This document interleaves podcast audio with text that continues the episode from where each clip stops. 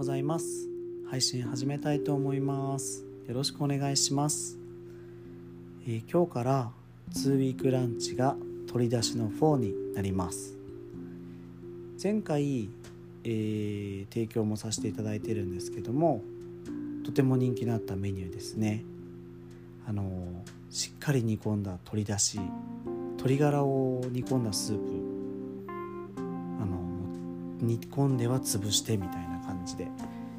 あのコトコトコトコト煮込んだスープがとっても濃厚で美味しいので、えー、ぜひぜひ食べに来ていただければと思います。あの今回は前回の時にですねスタッフ間で少し話題になったまかないスープご飯っていうのもメニューに載せてます。えー、これはですねあのスープご飯にスープをかけてちょっと具材を持ってるシンプルなものなんですけどあのさらっと食べれるから小腹が空いてる時にいいなっていうのとあとはお子さんですね。うちお子さん用のメニューって基本おにぎり。好き嫌いな子でも誰でも食べれるように、えー、銀シャリのおにぎりっていうのをご用意してるんですけどまあそのまあもうちょっと食べたいなっていう人、まあ、サバディンドライカレー食べちゃう子供もペロッと食べちゃう子供さんもたくさん見えるんですけどちょっとまたその、えー、視点でですね、えー、ご用意させていただいたのもあります。なのでお子さんも食べれるかなと思ってますので、えー、ぜひぜひ家族でお越しいただければと思いますし、えー、追い飯っていうのもあのメニューに書きました。これはあのちょっと麺だけだと食べ足りないっていう方がご飯も頼んでいただいてそこにスープかけてみたりまあ、スープの中に入れてみたりですね、えー、していただけるんじゃないかなと思ってます。はい、えー、そんな取り出しの4なんですけども取り出しの4ですね。取り出汁の4はい。なんですけど、えー、テイクアウトが非対応となっておりますのでその点だけご承知おきください。で今日はですねちょっと子どもたちと映画見てて思ったことがあったのでその話をしたいと思うんですけど今週映画を2本見たんですね、えー、どちらも、えー「恐怖の森」っていう映画で1と2っていうそれぞれ見たんですね。あのデスフォレスト恐怖の森。デスフォレスト恐怖の森っていうやつなんですけどホラー映画です。もともとあのホラーのパソコン用のゲームがあってでそれを、えー、YouTuber のゲーム実況者の方が、動画配信してて実況をしながらですねそれをうちの子供たちが好んで見ててであの見るに至ったみたいな映画出てるらしいよって言ってじゃあみんなで見よってなって見たんですね。うん、あのどちらも1時間ぐらいなんでまあ、見れるなと思ってたのとうちの子たちは2人とも割とあのホラー映画に対しての免疫力が高めなので、うん、長男は、え、海外のホラー映画「シャイニング」とか「イット!」とか、え「ハッピーデスデー」とか好きなんですけど次男は、えー、和製ホラーが大好きで「えー、リング呪音」「犬鳴村」とかですね少し前まではあの朝保育園行く前に貞子 VS かや子っていうあの貞子とかや子が戦うホラー映画を見てから行ってましたねあのみんな多分そういう時はあのヒーローもの見るのかなって思うんですけど彼はあのその2大女性ホラーキャラクターのバトルを見てました、まあ、僕も見てましたけど。今回のそのデスフォレスト恐怖の森も、えっと、そういう女性の、えー、ホラーキャラクターが出てくるんですねお化け。で今回すごい特徴的でも顔だけなんです。でっかい顔。えっと縦が2メーぐらいあるでかい顔なんですけど。で白塗りでおかっぱみたいな髪型してて、えー、口がでかいんですね。それが追いかけてくるっていう映画で。ゲームも結構怖いんですけど。まあ、映像になるとまあまあ怖くて。でまあ電気消して見てるんでハラハラしてたんですけど。まあですね見る前からこの映画評価低いっていうのは知ってたんです。評価2とか1なんですね。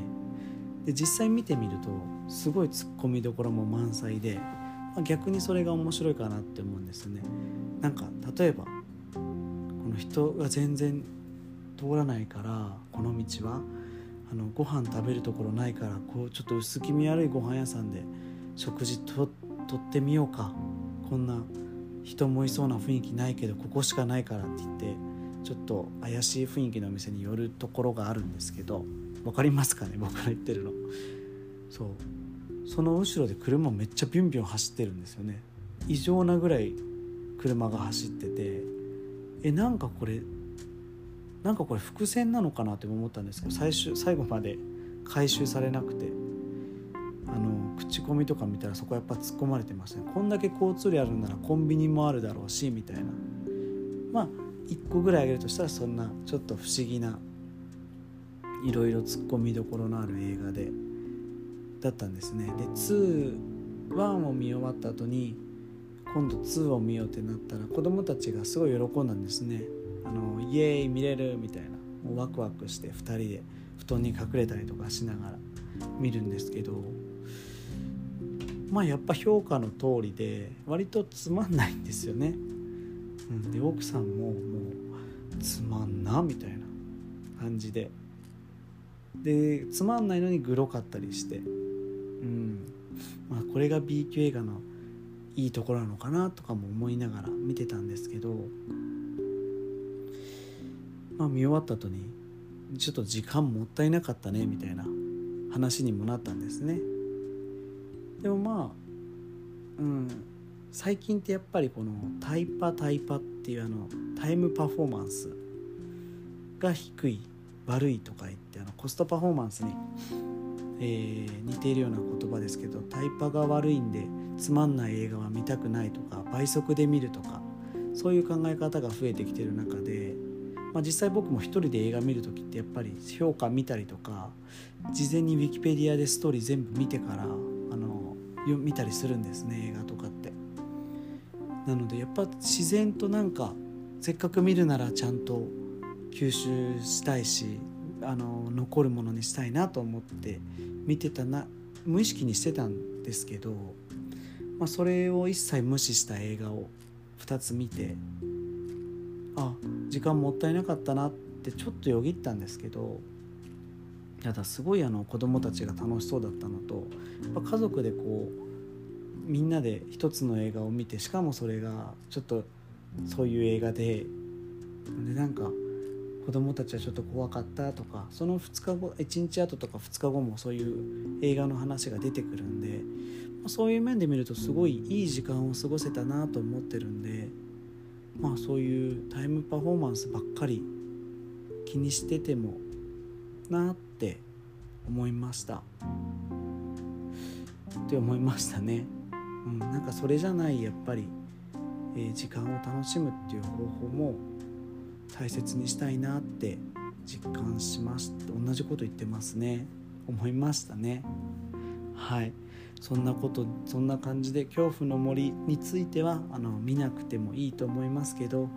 あのみんなで見てキャッキャ言って後で振り返って怖かったねとかつまんなかったねっていう時間まで含めて楽しめるんだったら是非是非おすすめしたい作品だなと思いました。結構怖いんであの絶対子供トラウマになるんで、うん、今日僕ら夜散歩行ってきたんですけど蛍見に。あそうそのでかい顔のキャラクターはヨシエって言うんですよ。貞子、えー、貞子